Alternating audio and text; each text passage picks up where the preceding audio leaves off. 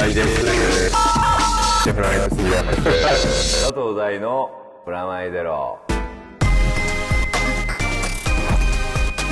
佐藤大のプラマイゼロこんにちは佐藤大ですフラ杉山です。それでは早速いつもの通り告知からお願いしますはい、この番組はクラブダンスミュージックカルチャーの専門メディアフロアがお届けしています。フロアの綴りは FLOR フロアマガジンで検索してください。よろしくお願いします。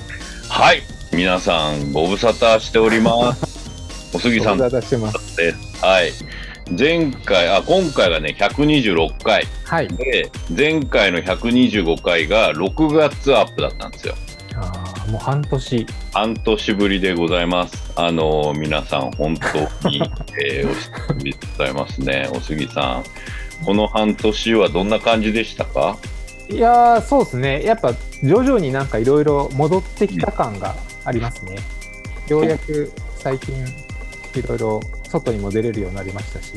ああ、クラブとかもそうですよね。そうですね。あと、ちょうど夏過ぎ秋にはまあフェスも行ってきて、うんうんうん。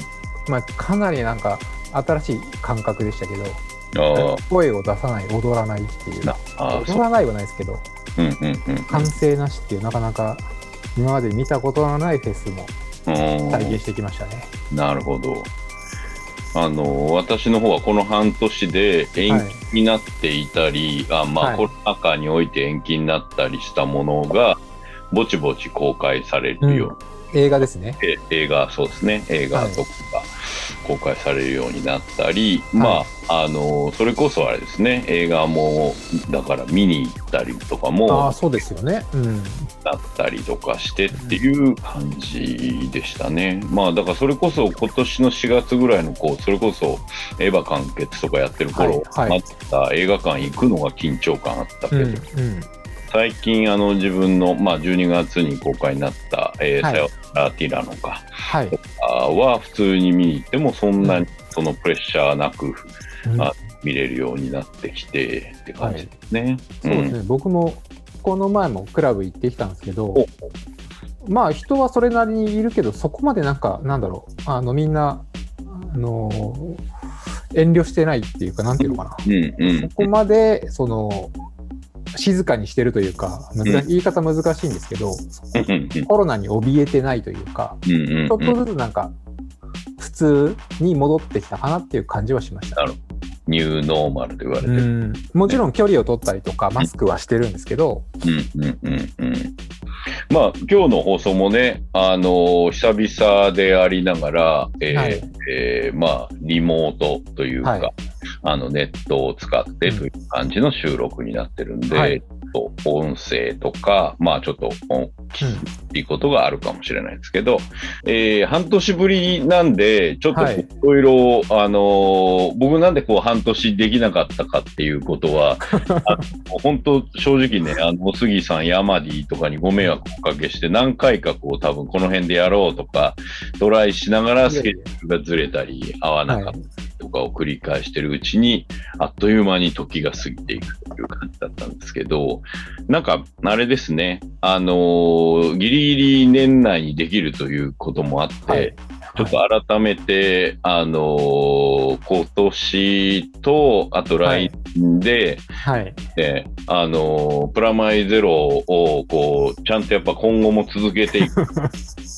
ちょっとなんかいろいろ考えました。はい。なんかね、あのーちゃんと、ちゃんとやろうっていうことの、はい。あの一つとしては、はい。あのこれね、あのーさっきちょっと久々にあの繋いだ後、ちょっとマイクチェックしてる間に、ちょっとあのお杉さんとも話したんですけど、あのね、なんか、ちゃんと人と話そうっていうのが、はい改めて大事だなっていうのを、こうさっきのニューノーマルじゃないけど、うん。思ったんですよ。あ僕もそれはすごい思いますね。最近ようやく人に会えるような環境になってきて、うん、うん、それまであの言ってしまえばメールとかだけだったんですけど、うん、うん、うん。まあ会って話すと違うなっていうそう、そうなん気はしますね。正直言ってこの2年間で会わなくてもできる仕事がいっぱいあるっていうのは自分の生活の中でもあったり、うんあの、実際僕は、まあ、あの、6月の放送でもちょっと言ってたと思うんですけど、えー今ほとんどリモートで会議もやったりとか、うん。収録とか、えーアフレコか、アフレコとかの試合もほぼ、えーリモートになったし、学校の授業とかも結構リモートでやらせてもらったりとかするようになって、まあ、それはそれって思ったんだけど、じゃあ、ちょっと、えーっと、いろんな人と話そうっていうのは別に仕事のことを話そうとか、うんうんうん。だけに限らずですね、ちょっとなんか、シンプルにこう、好きなもののことを話そうとか、はい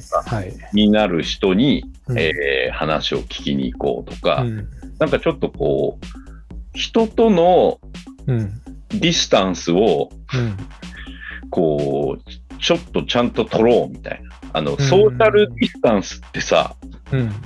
そう、社会じゃん。うんヒューマンですか？ヒューマン。そう、ヒューマン、ヒューマンディスタンスをちょっとこう縮めていく番組として、はい。プラマイゼロをね、ちょっと来年からちゃんとリニューアルしようっていう、うん。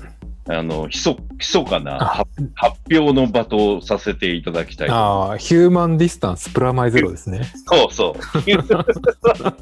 あのね、あの、Life is beautiful。はい。あの、頑張れ50代ということで。いや、でも、これ、はいはいあの、言い方悪いですけど、はい、はい。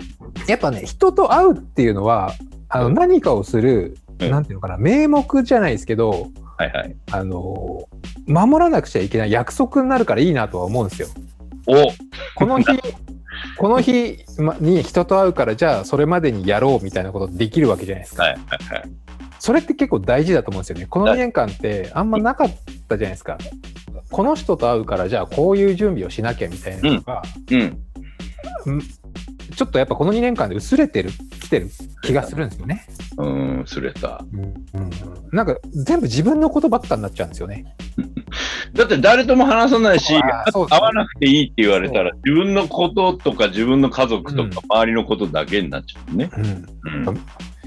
そう僕もそれ今聞いて改めて思ってそうこの2年ほとんどなんか自分うん。あの漫画見たりとかあドラマ見たりとか好きなものばっか見自分の見たいものしか見てないみたいな。まあ、それはそれでいいいいけどね。でも、なんか新しいものが来てない気がするんですよ。なんか何回もリピートしたりとかしちゃうので、あーなるほどな。うん、なそういうのはそのなんか世界がやっぱ狭くなってるそうそう。感じ。はします。なんか距離取った分、で、うん。距離取れ、取った方がいいよっつってうん距離取った分、なんか距離取ったら取ったで、あのー今度もう一回距離縮めようっていうのはさ、うんあの、もう自分たちで決めないとダメっていうことははっきりしてきた。あこう、ここ半年ぐらいで。ー AT フィールドじゃないですかそうだね。心だけ ね。なんかだから、あのーなんつうかな、合わない方がいいですよね、今の時期。っていうのは、なんとなく、こう、ここ2年でなそうですね。はい。じゃあ、そろそろ会ってもいいんじゃないですかっていうのは、別に誰かが号令かけたりは絶対しないし、で、あと、多分、まあ今のオミクロンも含めて、そんなにこう、今までみたいに、はい、オッケー、今まで通りにしましょうみたいな宣言、多分行われないと思うんだよ。はい。はい。そうなると、えーこのままずっとここでこうやっていくのかみたいなところも含めて、はい。ちょっと、ねえー人との距離をはい。もう一回考え直そうっていう、うんうん。えー来年からのはい。プラマイゼロにしてみたいなはい。思ったわけですよ。で、最近ほら、えー僕らはさ、これもうはい。2007年からだから、はい。えーっと、15年目？あすごいですね。15年ですか ?15 年目？中学校卒業してるじゃないですか子供。全然、全す然。ごいっすね。もう15歳のプラマイゼロ。はい。で、あの、でも、ここの2年ぐらいで、割と、ポはい。ッドキャストの、はいあの、改めてのブームみたいな。僕らがそうですね。始めた時って、2007年近辺って、はい。始まりのブームだったじゃん。そうですね。はい。うん。なんか、あの、スポンサーによらず、個人ベースで、まあ、この、えー番組は雑誌ベースだけど、はい。今って、第二次ブーム的に、あのーまあ、この番組にも来ていただいた団地団のメンバーでもある早水さんがね、はい。あのーポッドキャスト始めたんですよ。うんうんうんうんうんうん。でそういうのもあって、うん。あら、ポッドキャストの日の目が、もう一回き、あまあ、あの、大きい、えーまあ、意味では、日本放送とかの、はい。オールナイトニッポンのポッドキャスト版みたいなのを、えー実験的に愛からずっとやってたやつが、はい。あのより広くなったりとか、あとニュース系のやつとか、あと、はい。あの、吉田さんがやってる、えーっと、ネフリの、はい。あの、深掘り番組みたいなのとか、うんポッドキャストで始まったりとかうんもしてて、なんか結構このタイミングで、多分、いろんなこと始める中に、今年の頭ぐらいにあった、うんえークラブハウスブームみたいは。ないのを含めて、うん。まあ、音声メディアなんかみたいなの中でもう一回、ポッドキャストが、うん。あのーなんつうんだろうな、再評価みたいな感じになってんなっていうのをすごい感じて、じゃあちょっと自分たちがこう15年やってきたポッドキャスト、だって東京ポッド許可局とかあの辺の頃じゃん、僕らの始め 15年前。15年ぐらい前。あうん。そうそうそう。なので、ここ10、はい15年目のプラマイゼロは、ーはい。こう、リニューアルしてみようかなと。うん。うん。で、別にだから喋る内容とかを杉さんがとかいうことはそのままはいい。やるけど、えーっと、ちょっとなんか、えー人と会うことっていうのを、うん。お杉さんも言ったけど、ある程度レギュラー化していき、はい。うんで、その上で人と会う会、会わない会っていうのをうんちゃんと作って、はい。定期的にやっていけるようにうん。したいなと。うん。そうですね。うんちょっとね、もう15年もやってダラダラしすぎたの、ちょっとね。うん。あと、しかもそのコロナ禍であることを理由に、そうなんですよね。わかります。うん。なんか、コロナ禍だからいいや、ここ行かなくていいやとか。会わなくていい理由がいっぱいあるんだよね。うん。うん。ちょっとだから会う理由を探そう。いいね。そういう番組に行って、プラスマイナスゼロをまた続けていきたいと思っています。うん。そうですね。はい。なんかだから、会いたい人に会うのももちろんいいし、はいあ今までこの番組に来て何回か、はい。もう15年の間に来てくれた人に久々に会うみたいなのもすごいいいと思うし、うん。プラス、あの別にクリエイティブ周りだけじゃなく、うん。うん。なんか、すっごい極端な話をすれば、うん。本屋さんとかわかはい。んない。はい。はい。はい。はい。そういうレベル、まあ洋服作ってる人とかでもいいし、なんか、そういうレベルでなんか、あの、せっかく、まあこういうリモートでもできるそうですね。範囲内で、えー地方の人とかね、あと、そういう意味での、えーお話をいろいろ聞いていくっていうのもやってみたいな。なんか、まああの、うん。全然いきなりになっちゃいますけど、僕、お医者さんとか政治家とかとも話をしてみたいんですよああ、いいですね。最近、うんねうん。ちょっと仕事でそういうのがいくつかやったので、ああ、そうなだ。なんんか、そういうのも、やっぱ、うんその、リアルなことってやっぱ分からなかったりするので、うん。なんかくだらないことでもう聞いてみたいこと多分いっぱいあるかなとは。うん。あとね、ちょっとこう、あの、今まで脚本家同士って、はい。あの、割とこう、会議があって、帰りとか行きとか、うん前の放送でも半年以上前の放送でもしたと思うけど、はい。そういうところで情報交換したり、はいはいあの横のつながりとかできたりしてたんだけど、うん。最近それないから、逆に、あの、同業者どうしてるのかなっていうのも聞いて。そういう意味で、ちょっとね、僕の同業者で脚本家の人とかにもちょっと話はい聞き。たいなと思ったりもしてるんですよ。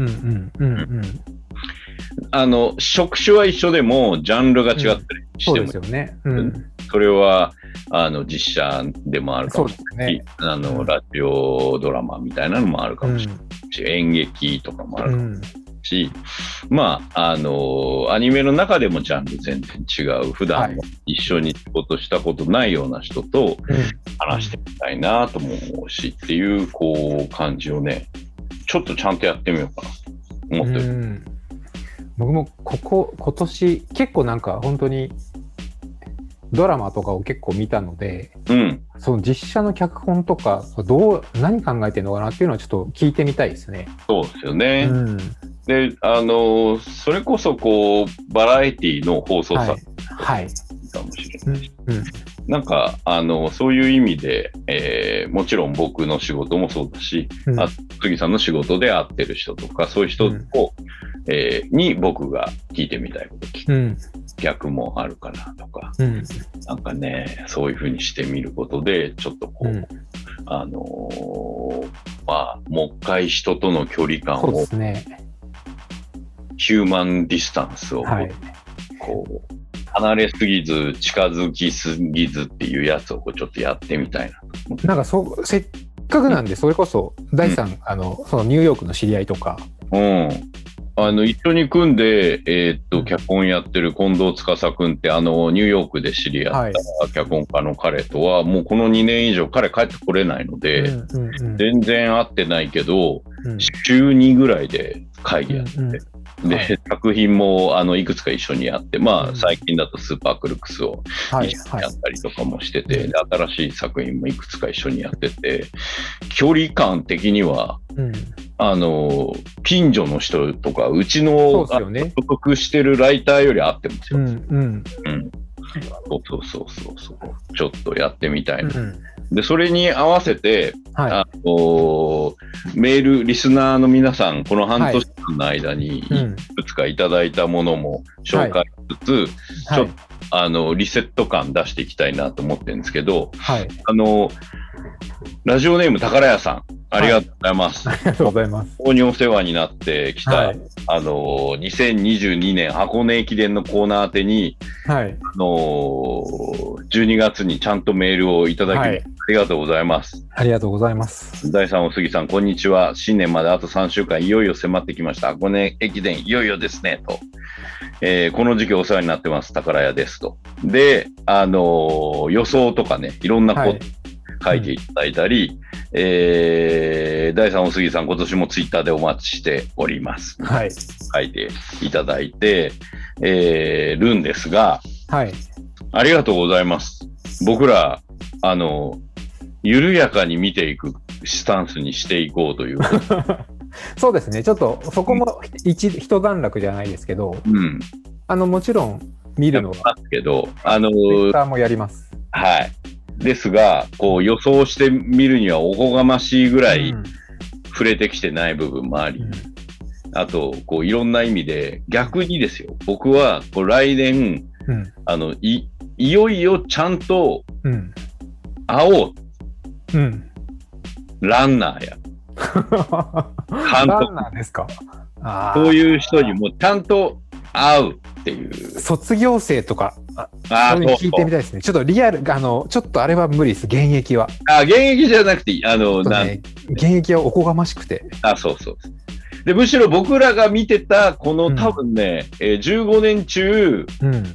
3分の1ぐらい、5年どころ56年ぐらいは。5 6年ぐらいはやってんだよ、これ番組。まあ僕は15年全部見てますけど、まあ、あなたはそうでしょうけど、はい。あの、最初の5年ぐらい、俺はこう、なんかこう、うん薄く、こう、はめためで見てたわけで、はい。それがもう完全に覚醒し、はい。仕上がっちゃ状態で楽しみ続けた上に、うん。一旦ちょっとこう、そうですね。予想とかおこがましいとこまで来ちゃったから、もうそこは一回ちょっとそこもうん。あのディスタンス。あ、そうそう。もう一度あう。んあの心機一転楽しむっていう自由。自由に楽しむ。はいその上で、うん。箱根駅伝コーナーは、うん。えー今年にて、はい。一旦ピリオドとさせていただきたいと。で、その上で、来年、むしろ、ヒューマンディスタンスコーナーの中で、はい。箱根駅伝ゆかりの人や、そうですね。箱根同士的な人とか、関東陸連とかあってみたいですけどね。ああの裏方系、あー、いいですね。うん、あと、ああののミュージアムの方とかね。あーぼ あの沿道でこうガードしてる人はどういう思いでやってるのかとか。ああ、ね、あの、けあのバイクの景観に話あみたいよね。それはいいっすね。あの人たちって絶対そうみんななろうと思ってなるわけじゃないですかそう。だって夢が叶ったとか言って言るじゃんなんで。走る方じゃなくてバイクなんだっていうのを聞いてみたいですよね。そう。で、うちら番組的には、例えば、うんあれですよ。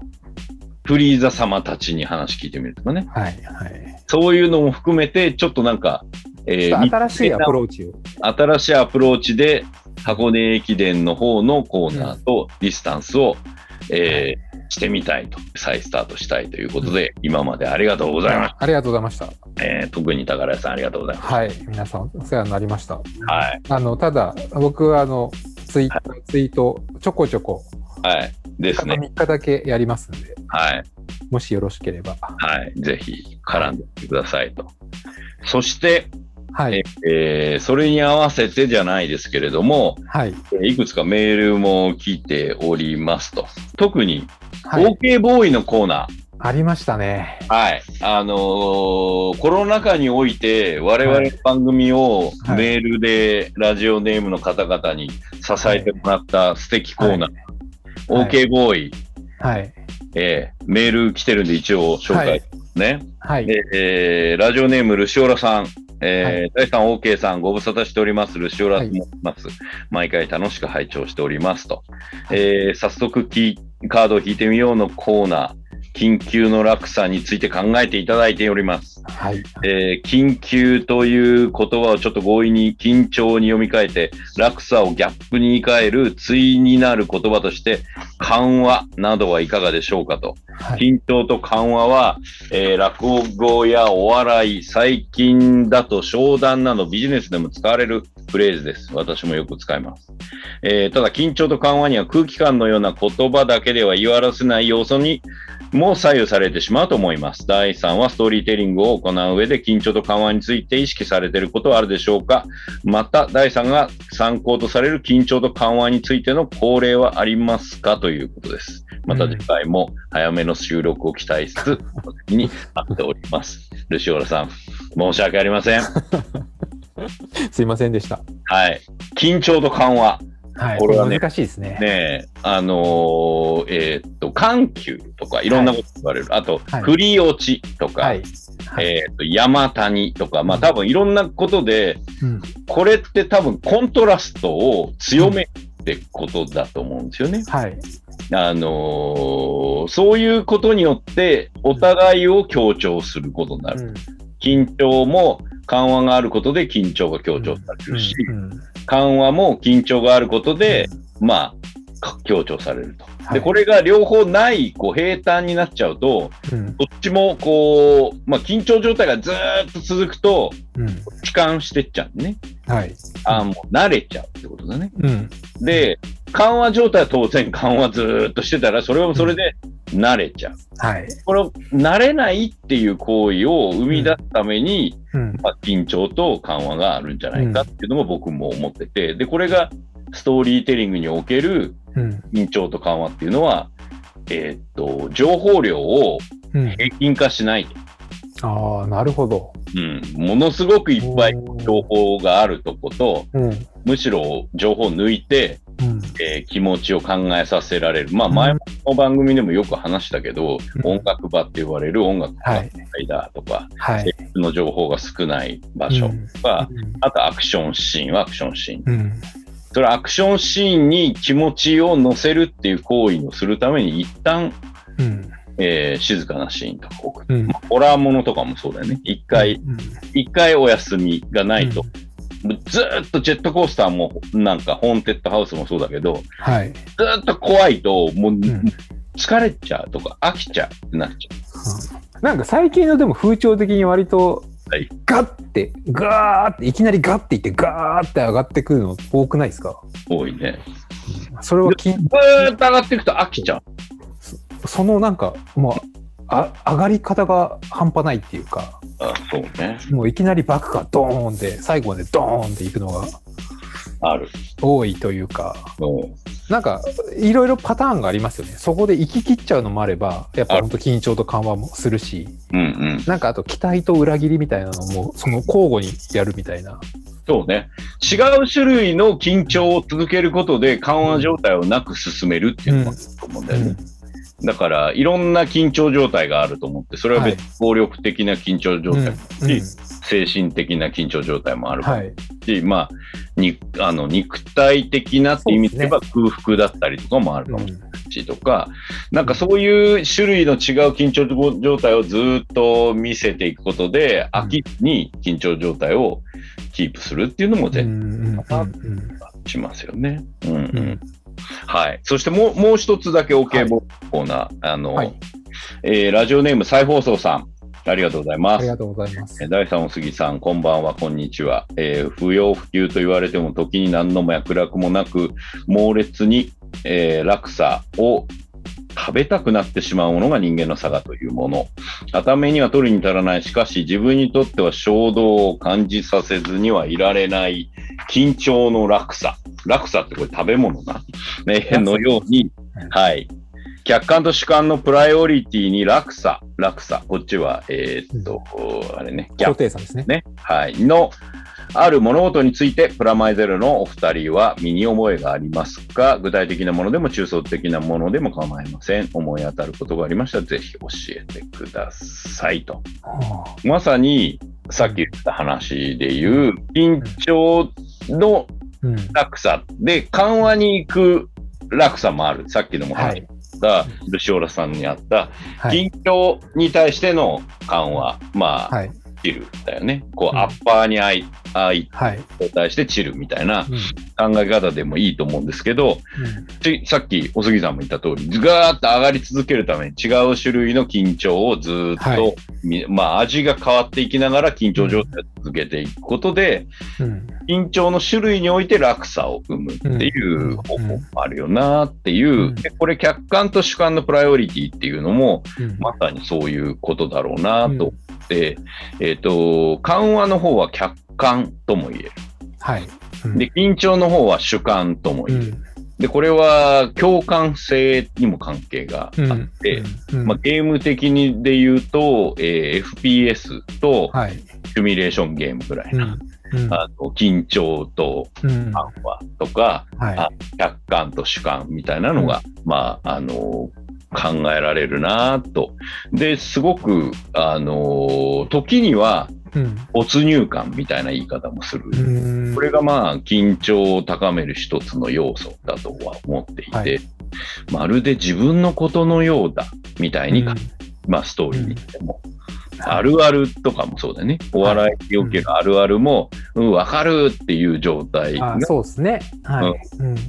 そうそうそう。自分に近づける方法。うん共感性だよね。うんでうん逆にこう、客観性っていうのがうんないと、うん。えーっと、そのまんまずっと行くことで、うん。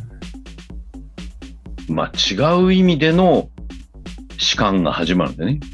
うん。まるで自分のことのようだっていう瞬間は自分のことじゃないっていう瞬間を自覚してるから、うん。えーああ。わかるってなるわけで、あの、それがない限りはもう自分になってっちゃうよね。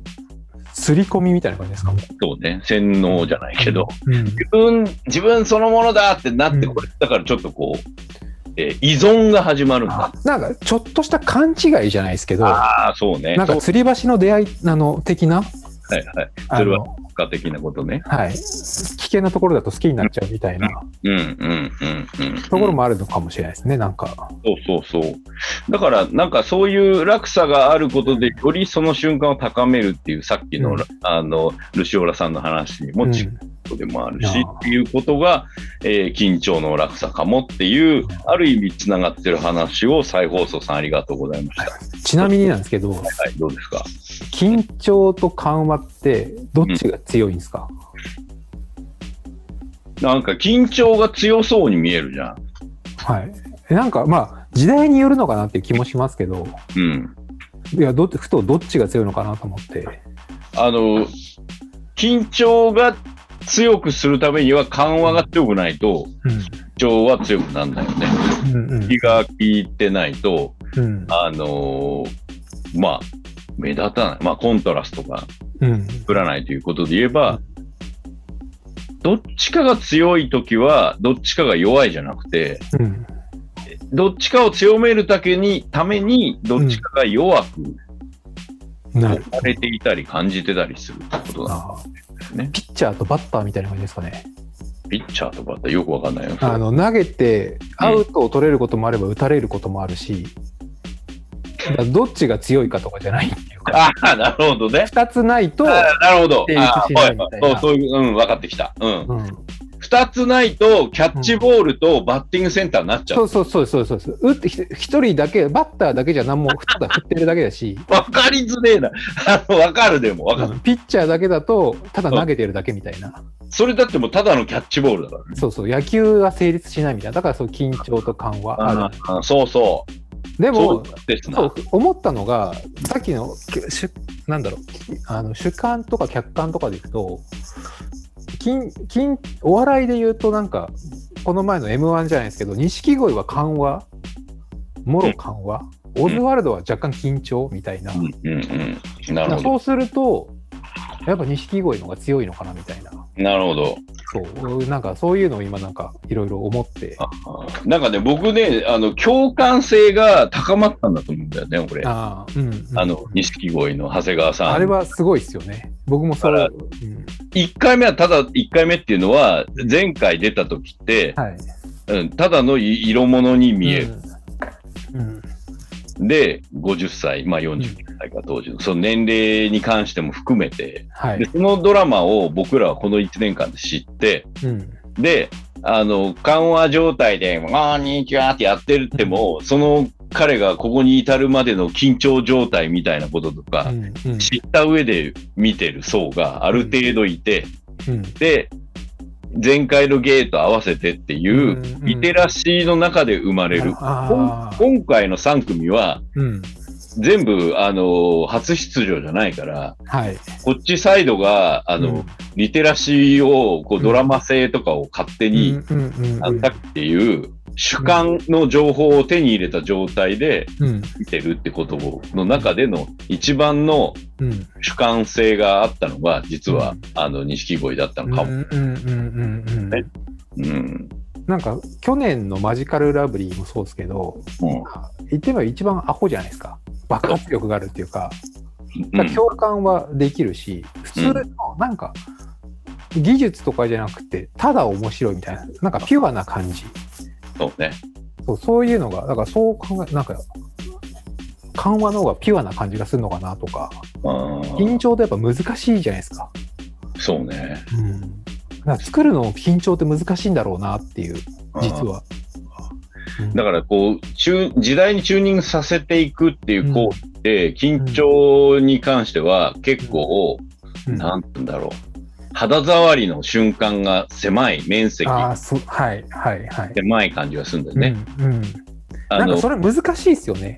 でも、すげえ当たったらめちゃめちゃそこが敏感だと思うん、緊張って基本的に嫌なもんじゃないですか。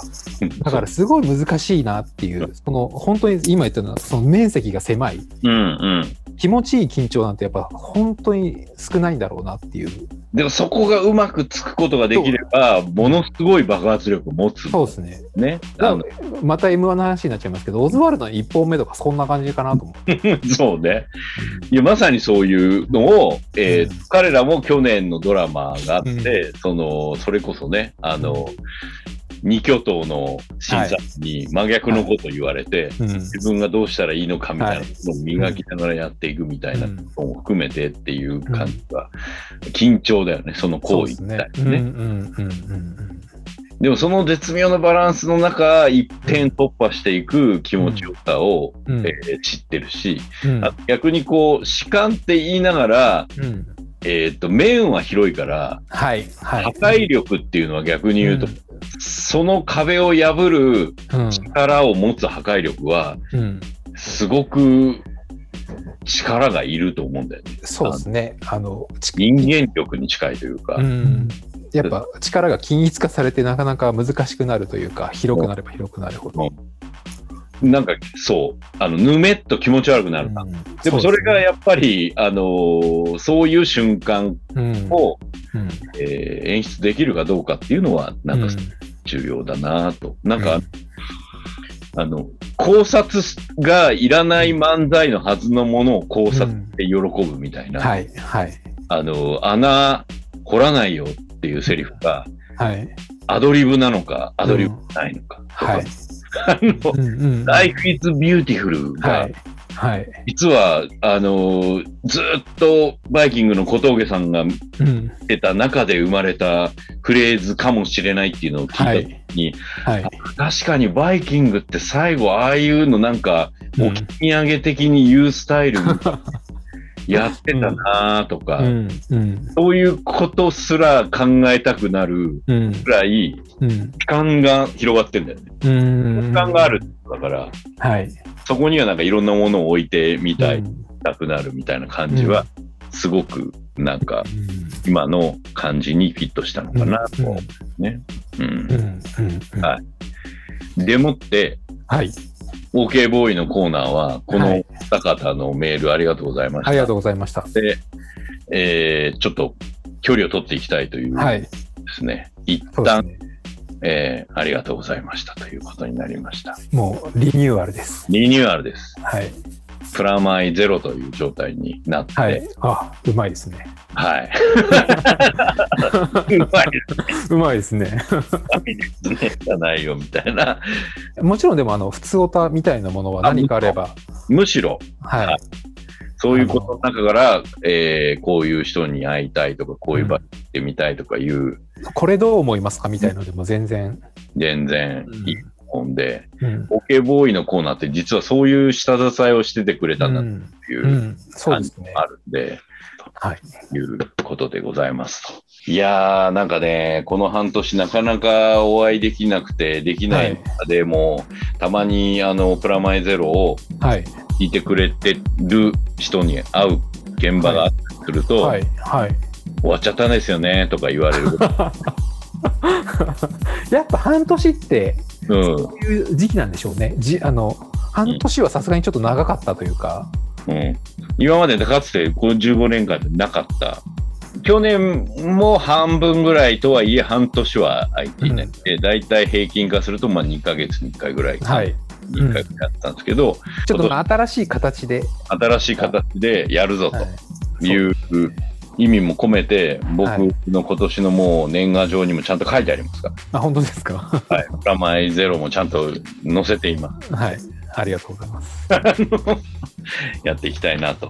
で、個人的な、えー情報的に言うと、はいはい。最後ちょっとこう、情報コーナー的に、はい。えー今、ネットフィリックスの方で、うんテレビシリーズ、はいえースーパークルックスが、はい11月20何日、まあ11月末に公開、はい。えー僕一斉配信されましたと。ではいこれは、あの、キックアスとかキングスマンの、えー原作者のマーク・リミラーさんが原作で、えーニュースやって、で、シリーズ構成は私で、あと、脚本は、さっきも話してた司くんと二人でやっていまして、で、監督は堀さんで、はい。えーカロルチューズデーとか、あの、はい。うんうんうん。やった方ですね。で、えー音楽はテイトーさんと。うん。ということで、アルバム、えーサウンドトラックも現在発売中、えーまあ、サブスクとかでも聴けます。ということで、よろしくお願いしますと。これね、本当楽しかったし、さっきの緊張と緩和っていう意味で言えば、はい。脚本の書き方をちょっと今までと変えてみた。うーん。原案が原作がちょありっとますよね。はい。あの原作コミックもあるし、はいえーマークさんが書いてくれた、うん。えーかなり詳細なプロット案もあって、うん。で私としてはそれをどう、えー切って、うん。えー増やして減らしてっていうことをやっていくと、うんえーテレビシリーズとして13本にちゃんと入るのかみたいなことを考えるときに、うん。えー前もちょっと言ってましたけどその CM がないっていうのと続けて見る、見てほしいとこはい。っていうか一気見が大前提でありながら13本あるってことは、はい。単純に考えても6、うん。えっ、と、えーまあ20分として考えて、えー。260分とかうん。っていう、えー一本の作品になるような、さっきのすごいですね。緩和の曲線を考えるうん。と、もうアクションしかない回は、うん。トータル20分だったら20分リアルタイムぐらいの感じ。うーん。で、ぶある話数では会話劇しかない話数とか、はい。はいあと、作戦会、まあこれ、あの、強盗ものというか、まあ、はい。うん。なんか犯罪、まあ、ヴィラン、敵側だよね、スーパーヒーローがいる社会での敵側の話なんで、うんそれをある意味、こう、会話劇だけでやる回とか、そうすることによって、作画的な意味でのバランスの緊張と緩和も取るし、うんあと物語的な展開のスピード感っていうのを、えー進んだり、まあだから、うんこれ人によってはテンポが悪いって言われるかもしはい。れない。はい。まあ人によっては、んなんだろう、早すぎるって言われたり、いろんな感想を見て、うんあ多分その、えーなるほど。いわゆるテレビ番組のフォーマットで見ようとする人にとっては、うん。テンポが悪かったりするんだろそっか、難しいですね。そこの辺は。やっぱ、一気見って確かに、だいぶ、僕もほぼそうなってきちゃったので。う。うん、で、一気見に程よいスタンスで作る方法っていうのをちょっとうんちゃんとやってみようと思って試したのが、うんあのこの作品なんで、よかったらぜひ見てくださいということですね。で、あと今、えー今年本当は公開する予定だった、えー映画ドラえもん、のび太、はいリトルスター・ウォーズ2021なん。ですけど、来年の3月、えー4日に公開が決まりましたと。うんありがとうございますと。で、絶賛今いろんな、えー宣伝とかも含めて始まっているはい。ところですけど、来年の3月ということはいで楽しみにしてくださいと。であと同じく、えー、ネフリで、うん。現在、えー、サイダーのように言葉が湧き合う、はい。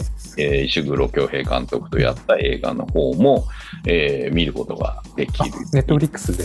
はい。えー今のところ独占で見れる形になってるんで、ぜひ見てください。で、えー映画、えーもう一本、えーさよならティラノ。これも、えー本当は3年前ぐらいに、えー終わっていて、公開が去年の、えー5月ぐらいだったものが現在公開中ということでありますんで、えー原案があの絵本ですね、えーえー宮西さんの、えー絵本、そして監督が静野公文さん、うん。えーコナンシリーズとかで有名な、はい。で、脚本をジョーカーやった、えー名優である福島さんと上野さん、2人と3人で、これ監督の指名で、えーやチームでやり、はい。で、そのチャンスでやりました。で、音楽が坂本龍一さん、はい。えー素晴らしい音楽を書いていただきましたと。そして、相変わらずなんですが、天才テレビくん NHKE で、はいえー夕方やっている番組の方の、えー世界観設定、シリーズ構成。本とかも担当していますと。はい。地域でまとめて私の情報をお送りしましたと。はい。はいお杉さん、そういえばシンガポールは？シンガポールはもう今年はさすがに、まあ去年もそうだったけど、そう今年ですね。今年もお正月はゆっくりできそうな。ああ、いいですね。じゃあはい。お互いあの予想とかしたりしない、はいのんびりのんびり、箱根駅伝楽しみましょう。そうですね。もしかしたらもう普通にまったり飲みながら、あいいですねしないように気をつけます。ああ、それは気をつけた方がいいですね。で、この番組の方へのさっきもあったうつおたを含めての、えーはい。お手紙の方は、えー番組ホームページの方の、えー番組ウェブサイトの方でのメールはい。ということで、えーそちらの方と、あと、はい。えー公式ツイッターチャンネルなので、こちらの方にも、えーまあ、ハッシュタグつけていただいて、はい。何か意見等もくださいということですね。はい。い、や、そんな感じですごく肩の荷が。一あの半年ぶりにやったことで。ああ、そう、あと、こう、メールもいただいたりとか、箱根駅伝とかね。あのー予想とかいろんなことのプレッシャーで、むしろ、半年やってないしな、みたいなことを、なんかいろんなこと考えてるけど、ちょっとこう逆にそれを、えーポジティブに、そうですね。マイナスをプラスに考えて、来年からちょっと、えー人と会ったり、えー物事をうん改めて考え直すという番組、まあそうですね。普通に楽しめればなというか、そうしましょう。はい。じゃあ、そんな感じで、あのー2021年のはい。年末、ギリギリですが、ギリギリの更新になって申し訳なかったけれども、2022年もはい、よよろしくお願いします。ろしくお願いします。はい。そんなわけで、今回もプラマイゼロは佐藤大と、プロは杉山がお送りしました。ではまた良いお年を。良いお年を